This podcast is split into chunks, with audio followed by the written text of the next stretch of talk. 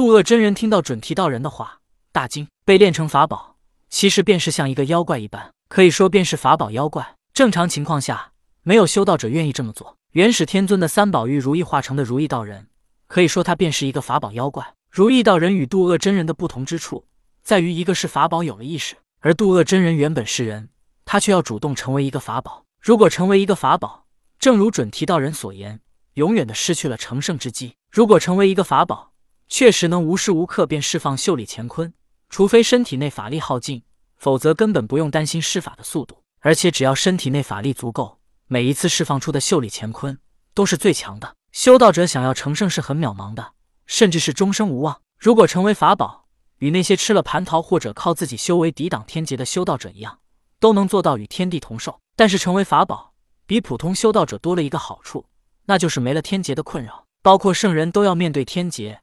红军道人曾经对老子、元始、通天他们三兄弟说过：“圣人立万劫不灭。圣人不是没有天劫，而是无论什么样的天劫，对他们来说都能轻松度过。圣人的不死不灭，是因为他们的修为已经足以支撑他们面对任何天劫。而整个世界降下的天劫不可能太强，如果太强，超越了圣人。”那就足以灭世。所以，如果把天劫当成一个人，会感觉他很憋屈，也很矛盾。他不是不想灭了圣人，因为圣人已经脱离了他的掌控。可是，如果他释放的天劫能灭了圣人，那就等于灭世了。盘古生化万物，这才有了整个世界的诞生。可以说，天劫也是盘古的一部分，而整个世界也是盘古。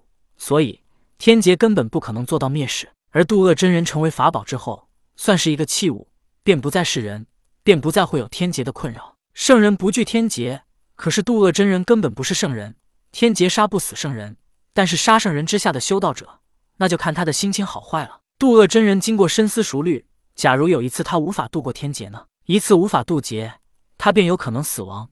修炼了这么多年，所有的一切都会化作梦幻泡影。想到此处，渡厄真人一咬牙道：“道兄，请帮我。”准提道人微微一笑，道：“好，你坚持一下，可能会有点疼，我会很快的。”说话同时，为免渡厄真人拒绝，准提道人已经伸出一手，在他手中是一团燃烧着的三昧真火。渡恶真人一愣，怎么会有些疼？当他看到准提道人手中火焰之时，便明白了。只是他还来不及拒绝，准提道人已经伸手将火焰推到了他的身上，瞬间便将他给包围了起来。同天与太乙真人分别之后，驾云便回到了花果山。回到山中，他发现六耳猕猴正在训练两个通臂猿猴，两个赤尻马猴。这四猴也即是马刘崩巴四将，他们的名字注定会陪伴他们一辈子了。六耳猕猴下手狠辣，毫不容情，出手之间招招致命。因为他知道自己是在生死之间才融会贯通了五彩石的变化之术，所以六耳猕猴知道，想要最大的激发出身体的天赋能力，必须经历生死。六耳猕猴招招致命。也就在此时，童天回到了花果山。童天一挥手制止了六耳猕猴，又一挥手。将他带得飞了起来，来到一处空旷之地。童天对六耳猕猴道：“不知为何，我感觉到心绪不宁。我掐指一算，此事好像与江江也没什么关系。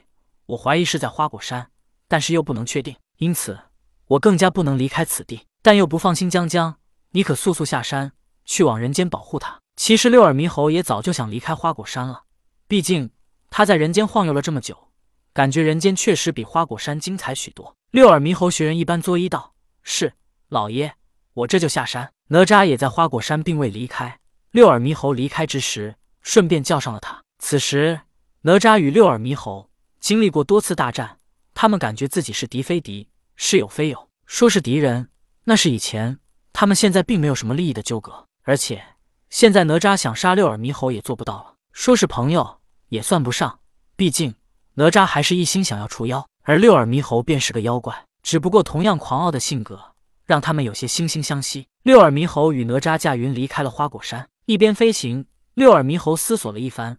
他先是看了看哪吒，现在哪吒不画出三手八臂的化身，根本就不是他的对手，而且他靠着变化之术躲避哪吒的攻击，更是轻而易举便能做到。再加上如意金箍棒变化随意，他还拥有未卜先知这样的战斗本能。